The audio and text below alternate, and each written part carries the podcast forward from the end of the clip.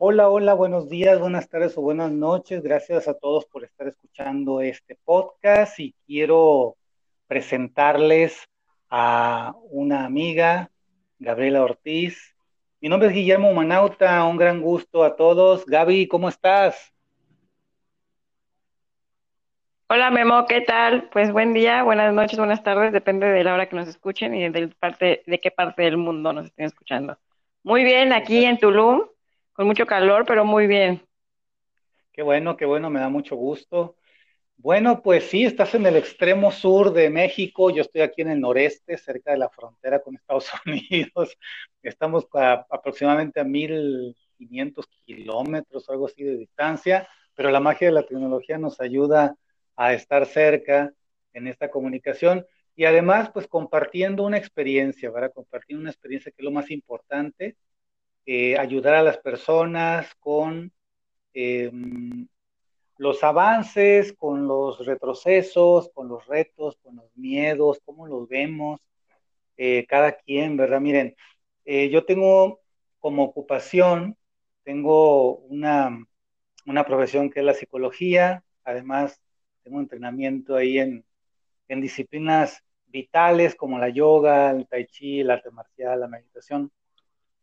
Y hace unos años conocí a Gabriela, que está aquí en este momento, en este podcast, que va a compartir su experiencia. Vamos a conversar como si estuviéramos en la sala de nuestra casa. ¿Cómo le ha ido? ¿Cómo ha ido avanzando? ¿Cuáles han sido sus retos? Y bueno, esperando que esto, esta conversación sirva para todos y que también sea una motivación, ¿verdad? Para que tú también, si tienes una problemática similar, pues busques ayuda, busques asesoría, vaya a terapia con alguien cercano que esté ahí en tu ciudad, que puedas estar eh, consecutivamente, cada semana, si es posible, tener la oportunidad de tener una sesión con algún profesional. Bueno, Gaby, pues a ver, conversemos, iniciamos este, este podcast Oye, sí, comentas como en la sala de nuestra casa, pues sí, más o menos así nos sentimos, porque tenemos más de cinco años, casi seis, de conocernos y eh, nunca ha sido presencial, siempre ha sido en cuestión de Skype, eh, WhatsApp y todos los medios de redes sociales, pero no hemos tenido la dicha de conocernos en persona por la distancia que mencionaste y que ha sido difícil por mi situación de la ansiedad, eh, agarrar un, avión y volar y viajar tanto tiempo, ¿no?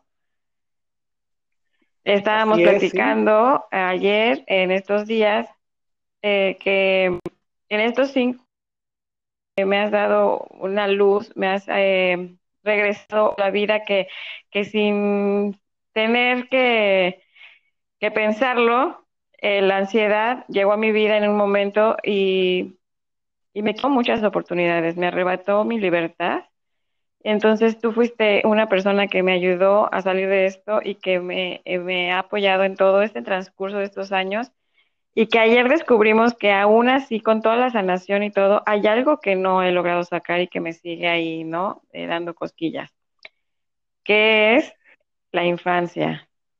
¿Qué tan importante es vivir una infancia tranquila, agradable y feliz, ¿no? Como platicamos, pues desgraciadamente eh, nuestros papás, nuestros abuelos, todo lo, lo que, los linajes que no cortamos, ¿no?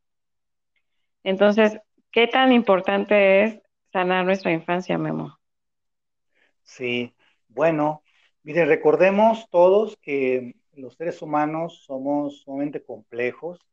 De hecho, se sabe ahora que mm, hay animales que prácticamente en cuanto nacen ya pueden correr, ya pueden alimentarse por sí solos. Hay otros animales que tienen una, una, sí llegan a tener una infancia en donde requieren el cuidado de la madre o del, del padre, o sea, de, los animalitos que son así sus progenitores. Pero la infancia es, es, es muy breve, puede durar uno, dos, tres años, quizás cuatro a lo mejor. En el elefante dura aproximadamente siete años, creo, siete años, ocho. Pero ya después de eso, eh, los elefantes y otros animales, otras especies, pueden valerse por sí mismos, pueden buscar alimento por sí mismos, claro, siguen entrenando, se siguen imitando a sus progenitores, a los, a los líderes de la manada. Hay otros animales que rompen el huevo y ya se van a nadar, ya, o sea, ya, ya, ya empiezan ahí a, a huir de los peligros, traen todo inscrito en el código genético. Ahora, en el caso de los, de los seres humanos es algo muy diferente. El ser humano no termina su gestación cuando nace, sino se prolonga, es decir, son aproximadamente nueve meses dentro del vientre materno y tiene que salir del cuerpo de la madre, pero todavía le restan nueve meses más de, seguir formándose eh, muchas cosas dentro del cuerpo, dentro del cerebro, dentro de los, en las articulaciones, en los huesos. Entonces, después de esos nueve meses, vienen otras etapas del desarrollo humano, tanto biológico como nervioso y psicológico. Entonces, eh, se sabe ahora que el ser humano, su formación viene desde los padres, es decir, la, herencia que nosotros vamos a absorber, tanto cultural como biológica, viene de la forma de vida que tuvieron los padres. El padre, la madre transmite algo a ese bebé que está ahí gestándose y que está saliendo de los, de los cromosomas de cada padre. Entonces, em, después de que nace, viene otro tipo de formación eh, inconsciente, obviamente. Los primeros tres meses de vida son fundamentales para, para que tenga de base una, una cierta tranquilidad a ese bebé, ese niño, esa niña. Después de esos tres meses vienen otras etapas también, ya están estudiadas y, y siguen investigándose de qué tanto afecta el trato de la madre con ese bebé, qué tanto afecta el trato del padre con la, con la madre y con ese bebé, qué tanto afecta esa casa, dónde están viviendo, eh, qué tipo de, de, relación interpersonal tienen ese matrimonio o esa mamá con el resto de los familiares, tíos, sobrinos, sus propios padres, etcétera. Entonces, eh, se, ha ido, se ha ido comprobando que ese universo en el cual ese bebé nace o se va gestando influye en la tranquilidad o intranquilidad que en algún momento esa persona, cuando va creciendo, pasan los años, empieza a manifestar, ¿no?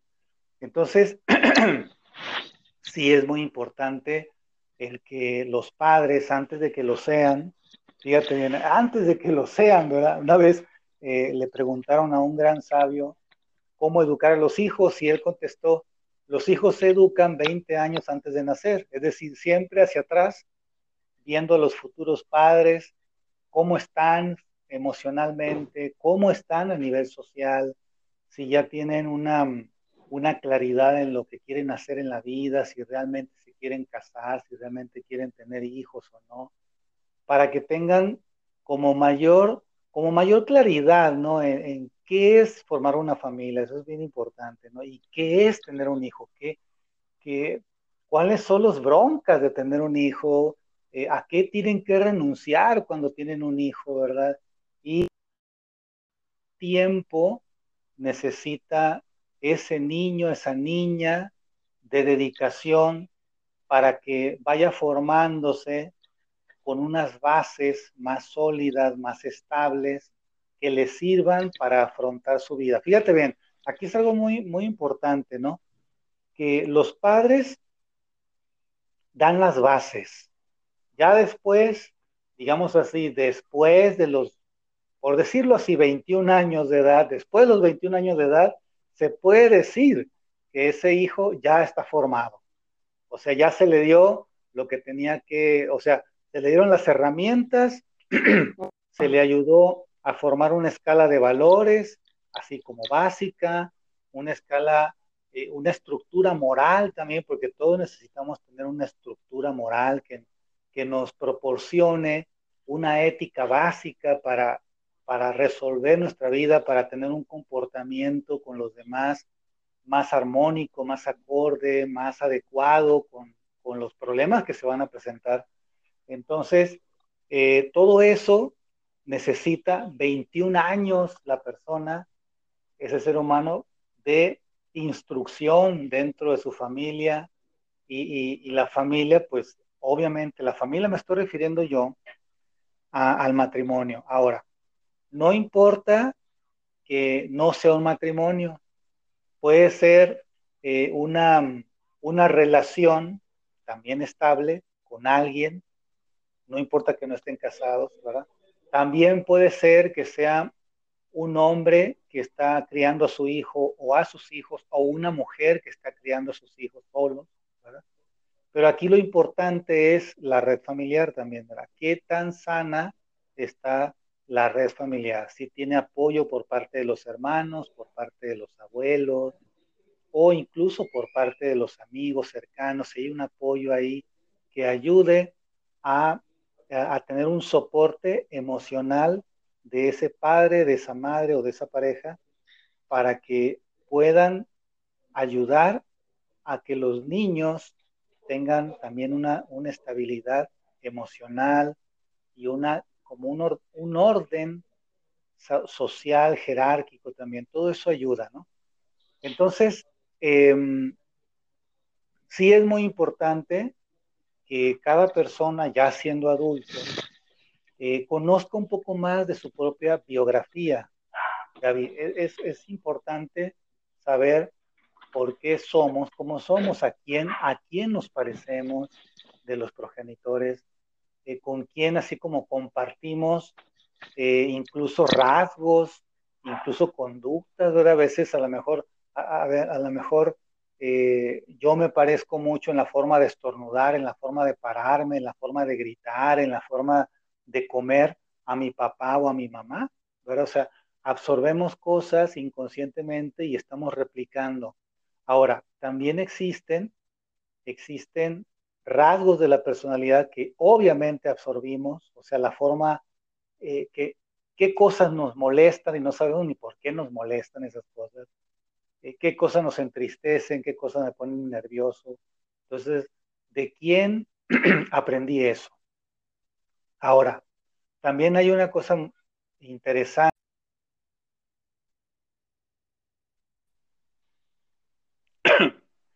Hola, hola Gaby. Bueno, ya estamos aquí de vuelta porque se nos, se nos desconectó el, el programa, no sabemos por qué, pero ya estamos de regreso. Entonces estamos en esta charla con Gabriela Ortiz, en donde estamos tocando el tema de cómo sanar el niño o la niña interior, ¿verdad? Gaby, a ver, platícame más de tu experiencia. Sí, caray, de por, de por sí,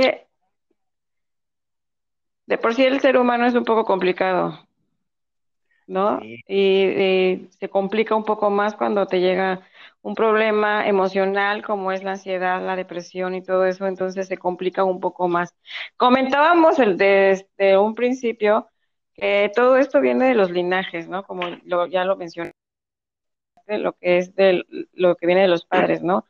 Dimos a la conclusión que mi madre se embaraza cuando mi hermano tiene cuatro meses, entonces yo creo que no le dio tiempo ni de terminar de, crecerlo y yo ya estaba adentro, ¿no? Entonces creo que ahí fue una complicación en ella que sin querer, pues yo eh, me transmitió a mí esa, esa este, preocupación, ¿no?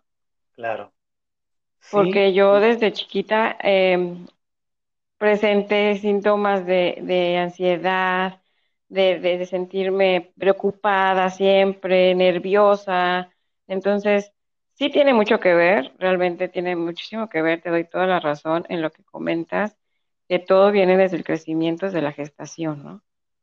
Claro. Entonces, pues, pues no culpo a mi madre, no, para nada, pero este, pues sí son cosas que a veces no sabes que, dentro de tu gestación este, tienes que, estar tranquila, que tomar las cosas más a la ligera, que son cosas que sin querer dañas al bebé, ¿no?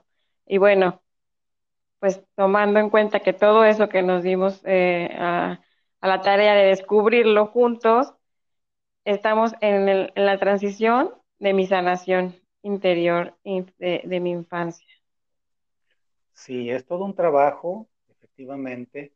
Y bueno, una de las cosas que ayuda mucho, como tú lo mencionaste, pues es el comenzar una, un proceso de, de perdón, ¿verdad? También así como tú dijiste, no culpar a tu mamá, sí, o sea, em, los seres humanos podemos, podemos em, hablar, podemos decir que, que, ya no quieres algo, que, que lo estás transformando, ¿verdad? Está muy bien decirlo porque eso nos, nos ayuda y nos sitúa en un proceso de autosuperación, de transformar, de cambiar algo, ¿no? Pero otra cosa que es más, más complicado es lo, cómo está programado eh, el, tanto es Muy bien, Gaby. Bueno, pues entonces gracias por tu, por tu, por abrir tu experiencia a todos los que nos están escuchando. Es muy valioso y es, y es también valiente de tu parte el estar hablando acerca de, pues parte de tu historia, ¿verdad? Porque sí es, es muy importante que cada persona conozca su biografía. No se trata de estar así como balconeando a la gente, ¿verdad? Es que a veces eh, hay, hay quienes preguntan, bueno, les dicen a sus pacientes que vayan y le pregunten al abuelo y que le saquen la verdad a como de lugar, no se trata de eso, ¿no? Yo creo que con preguntas simples, bueno, ¿cómo fue mi, eh, así, tía, tío, abuelo, mamá, papá, cómo fue mi gestación? ¿Qué pasó? ¿Pasó algo ahí eh, extraordinario, algo así? Eso sí, sí es importante saberlo, ¿no? Por ejemplo, eh, yo me enteré de que mi madre me, me, me, contó que cuando ella, antes de que yo naciera, antes de que se embarazara de mí, eh, perdió un bebé, ¿verdad? De algunos meses de embarazo, y entonces eh, ella tenía una cierta preocupación, ¿verdad? Que no le fuera a ocurrir lo mismo con mi embarazo. Entonces, ahí eh, sí hay una, una cierta como aprensión que yo también heredé y que tuve que hacerme cargo en su momento y decía, ah, a ver, calma, tengo que aplicar técnicas de relajación, ¿verdad? De que fortalecer más la confianza en la vida, eh, saber que, hay cosas inevitables, las pérdidas son inevitables, también las ganancias, a veces la vida nos recompensa con cosas que no esperábamos, todo eso es inevitable, entonces, eh, así como tú, Gaby, bueno, hay mucha gente que está viviendo periodos de ansiedad, no sabe por qué, porque no hay, un, no hay una amenaza eh, real, ¿verdad? No, no hay un perro que te esté ladrando cerca, no hay un automóvil que te va a atropellar, pero se activa eso porque se activan las sensaciones de alerta, eh, es natural, todas las sensaciones que una persona, porque yo las viví, todas las sensaciones que una persona puede tener en un ataque de ansiedad, en un acceso de ansiedad, son totalmente naturales porque el cuerpo las puede producir, las debe producir cuando hay un, peligro. Entonces se activa el corazón, eh, la sangre se va para diferentes zonas del cuerpo que están listas para salir huyendo o para atacar o quedarnos paralizados, ¿no? Entonces, eh, nosotros cuando tenemos ansiedad, tenemos, se activan esas, esas sensaciones en el cuerpo, pero no es porque esté mal el cuerpo, no es porque tengas mal el corazón, no es porque está mal la circulación, no, son reacciones naturales. Ahora, en la raíz de esa activación de esa alarma, eso es lo que en la terapia cognitivo-conductual, se han especializado más en desarrollar eh, algunas formas de terapia que ayudan a que la persona se convenza a sí misma de que puede tranquilizarse. Estudiando, los ponen a estudiar, por ejemplo, qué es la ansiedad, cuáles son los síntomas, y la persona se tiene que convencer a sí misma durante varios minutos, unos de tres a seis minutos, y en, esa, en ese pensamiento que está la persona se está como reprogramando su pensamiento, todo va a estar bien, todo va a estar bien, estoy respirando profundo, no hay peligro, no hay peligro porque lo que siento es natural, por ejemplo, ¿no? Así. Entonces le da tiempo al cerebro para que el cerebro active el segundo cerebro, la segunda parte del sistema nervioso que es el parasimpático, o sea, es el que empieza a relajar todo el cuerpo pero eso necesita varios minutos para que empiece a surtir efecto en el organismo y se tranquiliza la persona. Entonces, em, en la raíz de esa activación inconsciente, como tú mencionabas, hay algo que, pasó en la infancia, en la gestación de la persona, y entonces em, puede ser que ella haya sido, em, no sé, algo eh, en el ambiente familiar, cuando estaba bebé, que escuchaba gritos, o que o, ese bebé vivió violencia, o no sé, no, no fue deseado, no fue programado, fue desatendido en sus necesidades, como la alimentación, por ejemplo, una necesidad también que tienen los bebés es la del contacto piel a piel, ¿verdad? Otra necesidad que tiene el bebé es el escuchar el, latido de otra persona que está cerca, eso lo tranquiliza. Bueno, entonces, si no, si ese bebé no tiene esos contactos que son totalmente biológicos y, y, que están en nuestra genética, si no tiene acceso a esos contactos así cálidos, de tranquilidad, en un ambiente que no sea estridente, que no sea así violento, eh, o muy cambiante. Aquí voy a hacer un paréntesis, voy a hacer un paréntesis y quiero que me escuchen todos los que tienen bebés o, van a visitar a alguien que tenga bebés. No pasen a su bebé de mano en mano, no se lo anden así como, ahora lo cuidas tú, a ver, yo lo quiero cargar. No, no, eso es terrible para un bebé. Terrible, ¿verdad? Espérate tres años. Seguridad, ¿no? Claro, por supuesto no se deben de pasar a los bebés de mano en mano y menos aventárselo y que te voy a, lo avientan para arriba a veces y los cachan, no, es terrible para un bebé eso. No lo hagan, no lo hagan.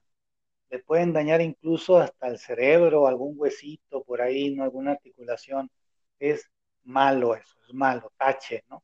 Entonces, eh, es importante a veces conocer la historia, pero no es fundamental, no es fundamental porque a veces los papás ya no están, no hay quien te cuente la historia, entonces se han desarrollado algunas técnicas, algunas eh, prácticas que una persona puede hacer para ir reconciliando consigo misma esta parte infantil. Quiero decirles que hay una, hay una escuela psicológica que se llama el análisis transaccional, donde existen, eh, se dice que existen tres, como tres, em, tres personas, por decirlo así, dentro de nosotros, que es el padre, el niño y el adulto. El padre es las reglas eh, que hay que seguir, la moralidad, la disciplina. El niño es la parte sentimental, juguetona, instintiva. Y el adulto es el equilibrio, es la madurez, es la comprensión, es el equilibrio, es, es quien debe estar equilibrando al niño y al papá, al padre, que es el estricto, el rígido, la disciplina, ¿no? Entonces el adulto es el que le va a dar, va a conceder en, en un momento determinado, en un momento que es acorde ser un poco niño, aunque tengas 80 años, ser un poco niño, y reír, divertirse, disfrutar, jugar, ¿verdad? Con los nietos, por ejemplo, eh, incluso con la pareja, hacer bromas, todo eso es la parte infantil. Si el adulto, o sea, el adulto psicológico, ¿eh? estoy hablando del adulto, si el adulto psicológico está muy bien conformado, eh, incluso le enseñaron sus papás de esa persona que tiene 60 años, 30 años, 18 años, le enseñaron bien sus papás a establecer una relación consigo mismo en el que hay momentos en que puede ser niño, puede jugar, puede disfrutar, y hay otro momento en que hay que ser como rígido, como disciplinado, ¿no? Como por ejemplo la puntualidad esa la pone el papá, el papá psicológico, ¿no? El ser responsable en el trabajo, en responder ante, por ejemplo, si se tienen hijos, responder porque no les falte lo indispensable a sus hijos, por ejemplo, atender las necesidades de sus hijos, la necesidad de compañía, todo eso. Todo eso es, eh, viene de la parte positiva del padre psicológico, ¿no? Entonces, eh, para ir como dándole más fuerza a este adulto interior, que es el que se valora a sí mismo, en el adulto interior está la autoestima, en el adulto interior está también la capacidad de eh, ver en los demás las cosas buenas, valerosas, las cosas positivas de los demás. No importa que tengan defectos, no importa que sean enojones los demás, tienen otras cualidades. Entonces el adulto nos ayuda, el adulto psicológico nos ayuda a ver eh, que en medio de, de los defectos de una persona hay algo muy valioso y empezamos a ver los valores de los demás y empezamos a apreciar a nuestros hijos y a la pareja, aunque sea como sea, hay algo bueno que tienen, ¿no? y a valorar nuestra propia historia. Entonces, ahora yo puedo, puedo recomendarles una, pues una dinámica que pueden hacerlas ustedes, sepan o no sepan eh, si tienen cosas ahí pendientes con los papás, no importa, no importa que, no hayan experimentado ansiedad, no importa que no estén deprimidos, no importa, pero yo creo que este es un ejercicio muy interesante. Se llama la técnica de la foto, la dinámica de la foto. ¿Y de en qué consiste? Bueno, busca una foto tuya de cuando eras pequeña o pequeño. O sea, vamos a ver entre los 3 y 5 años más o menos. Puede ser que esa foto no te guste mucho o una que no te guste nada, ¿no? No importa, la, que tú sientas, eh, la que te llame la atención, digamos así, ¿no? La que te llame la atención, la tomas y la traes contigo ahí en tu cartera, en tu bolso, claro que no se maltrate, ¿verdad? La pones en una mica o no sé, entonces, o la puedes poner de fondo de pantalla en tu celular también, puede ser Hay que casi, como unas 60 veces al día vemos la pantalla del celular, entonces la miras ahí, ¿no? Entonces, em, cuando mires esa foto, vas a dirigir un pensamiento cariñoso a esa niña, a ese niño que necesitaba amor. O sea, los niños siempre necesitan amor, aun cuando les estén dando amor, los niños son eh, como unos imanes que absorben el amor. Entonces, no importa que haya sido un niño deseado. Se alimentan de amor. Claro, eh, porque son muy emocionales los niños. La razón, la razón comienza hasta los 12 años más o menos.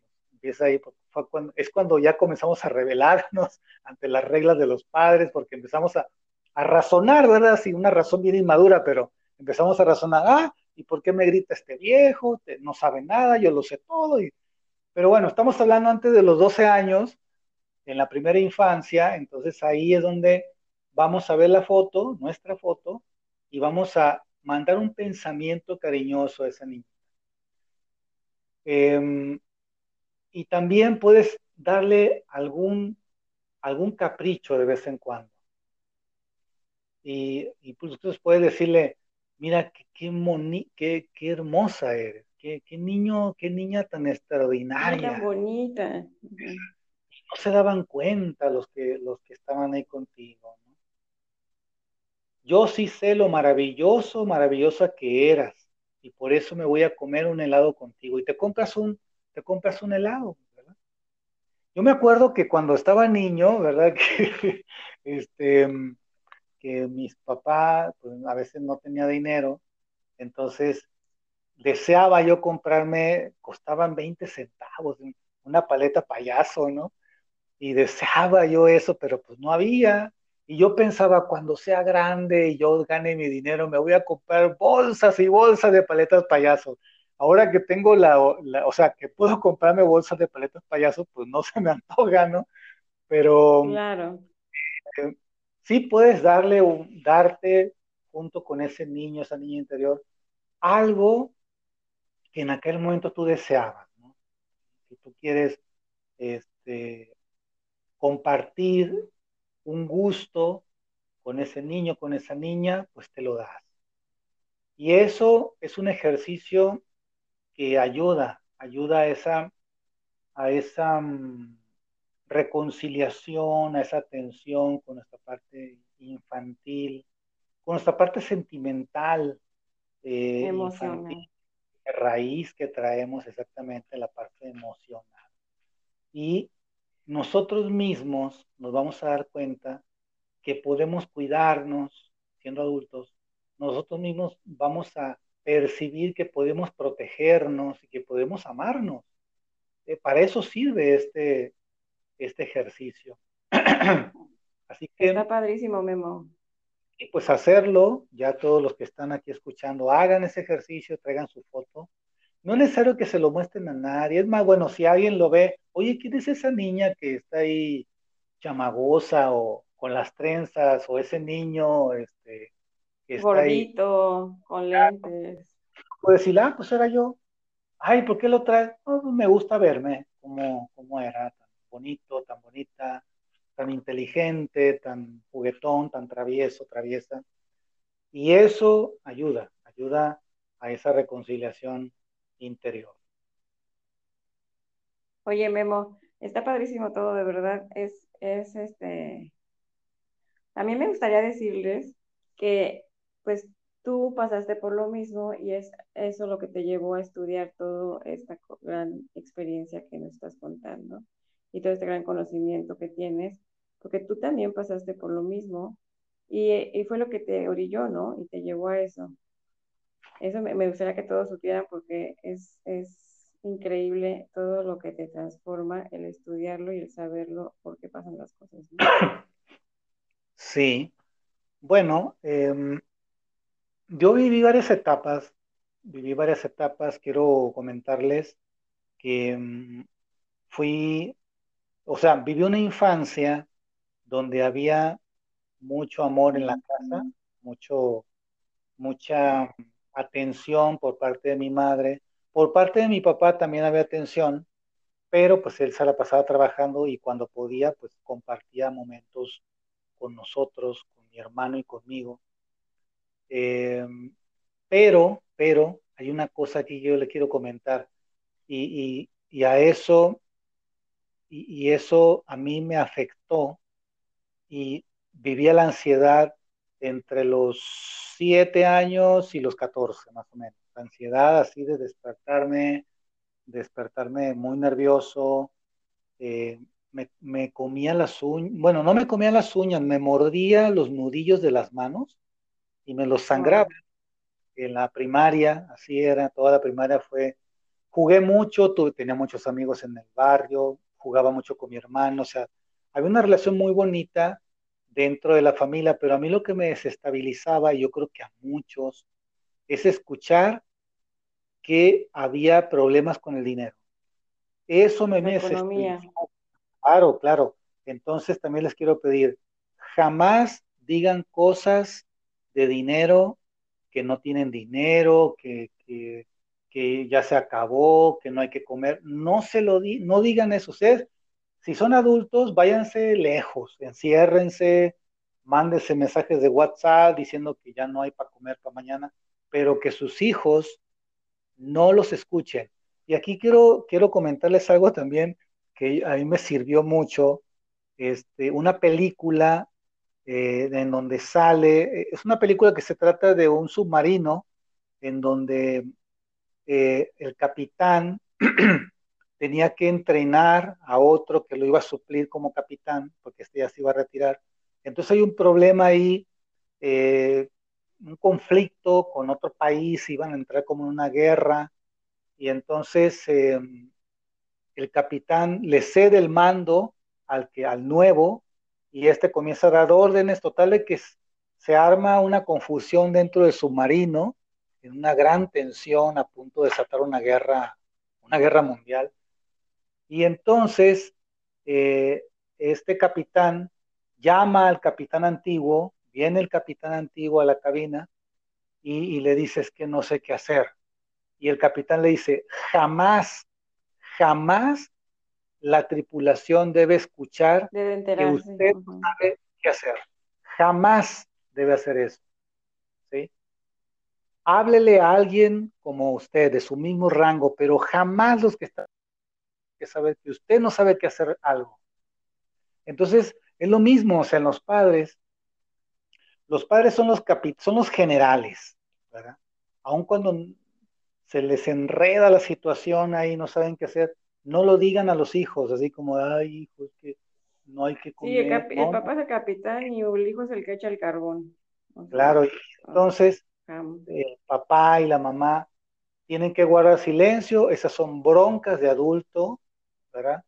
Sal a, lavar carros, no sé cómo le vas a hacer, pero los niños sufren muchísimo con la onda del dinero y de la comida.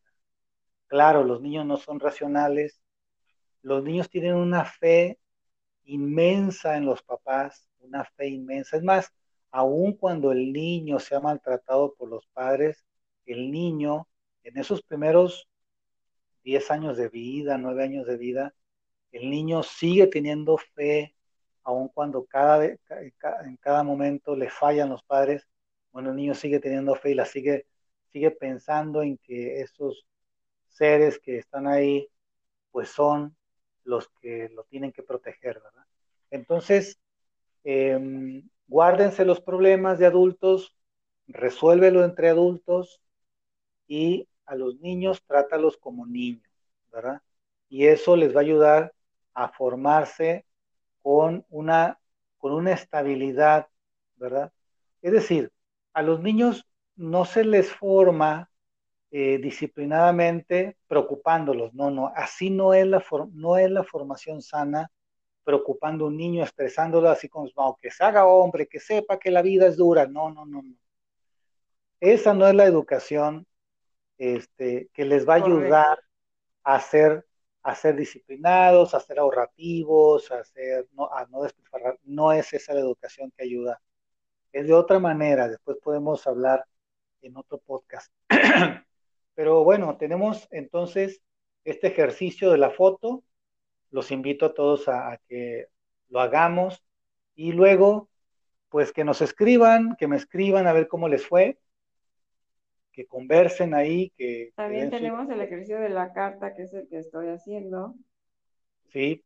A ver, platícanos. Estoy, este, ahorita estamos en, el ejercicio de la carta que me dejaste desde ayer, el escribir una carta con todos los sentimientos, porque yo de toda mi infancia, adolescencia, juventud, ahora que soy mamá y tal, pues me he dado cuenta que con mi mamá tengo un choque, un roce. ¿No? Sí.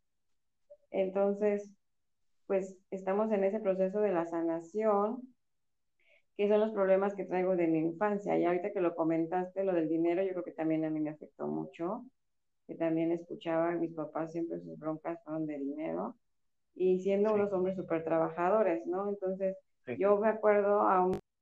Así, bueno, lo que recuerdo, eh, siempre escuché lo de la devaluación, siempre, toda la vida, desde que estoy chiquita escuchaba de que vamos a entrar en evaluación. Yo no sabía qué era eso, ¿no? Claro.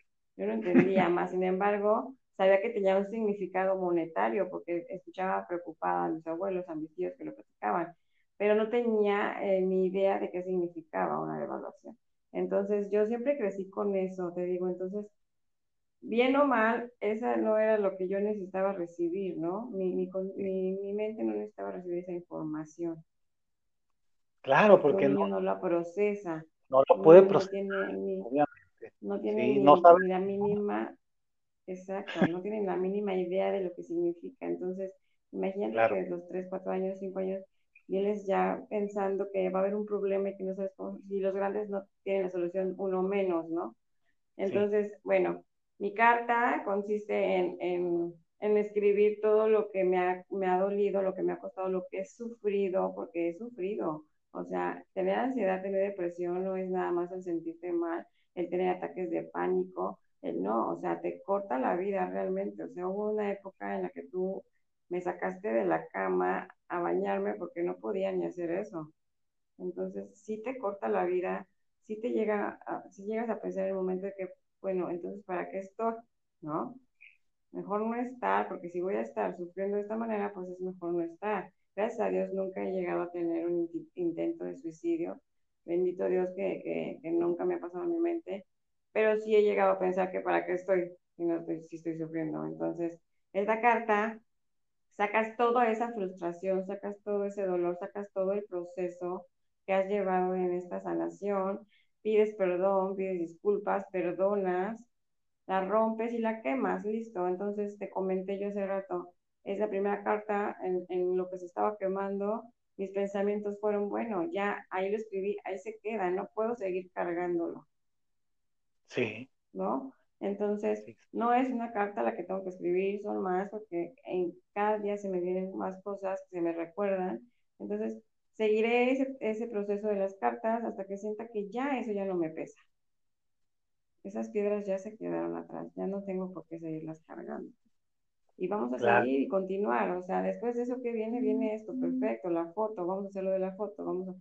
Y de verdad, yo se los recomiendo muchísimo. Memo es un extraordinario terapeuta que, eh, como les repito, a pesar de que no nos conocemos personalmente, que no hemos estado ni en ninguna cita presencial, todo ha sido por medio de WhatsApp, videollamadas, teléfono y así.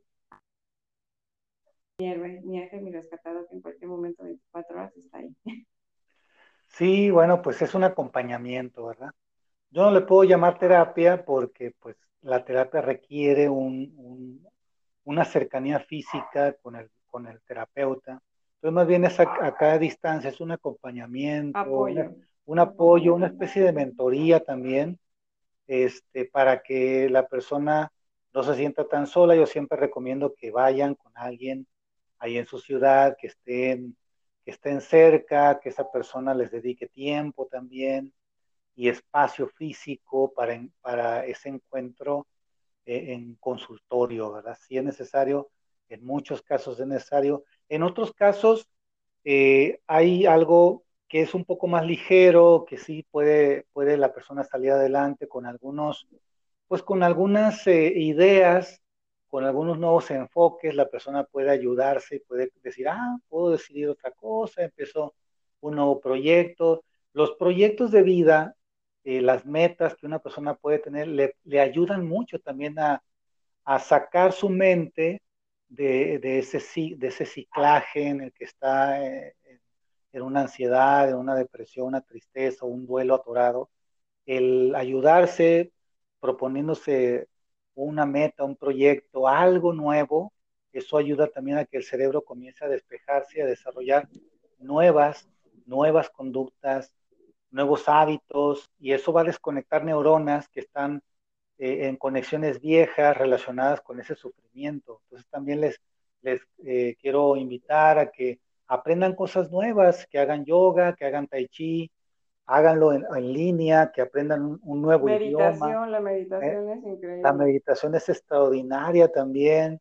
La música, aprender música, tocar algún instrumento, que no vayas a llegar a ser un concertista, no importa, sino que te ayude, ayudes al cerebro a ponerle un reto y, que reconecten nuevas sinapsis, que hagan nuevos caminos y que se debiliten los caminos antiguos del sufrimiento, del dolor, de las pérdidas, de ese pasado doloroso, no reconfigurar el, el cerebro nunca deja de crecer, el cerebro nunca se fosiliza, lo fosilizamos.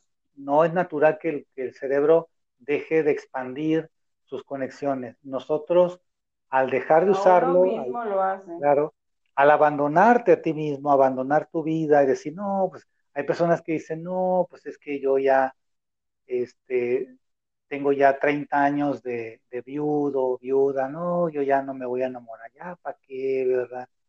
Ya no quiero conocer a nadie. Y, y, y entonces esa persona comienza a parasitar, es decir, a anclarse a un hijo o a una hija a chuparle la energía vital para seguir viviendo y eso es totalmente inadecuado. cada persona, claro, cada persona tiene que seguir siendo un individuo, tiene que seguir siendo eh, eh, una dinámica, un organismo que siempre está dinamizado. Lo único que debe terminar esa dinámica es la muerte, pero antes de que te mueras, tiene que seguir creciendo siempre, siempre, siempre. Bueno, ya se nos acabó el tiempo aquí del podcast, ya son, este segmento ya va a terminar. Muchas gracias, Gaby.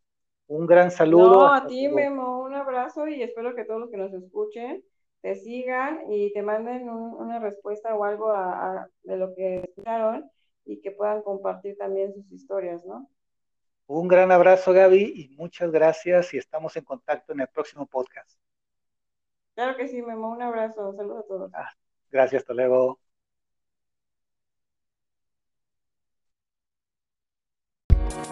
Thank you.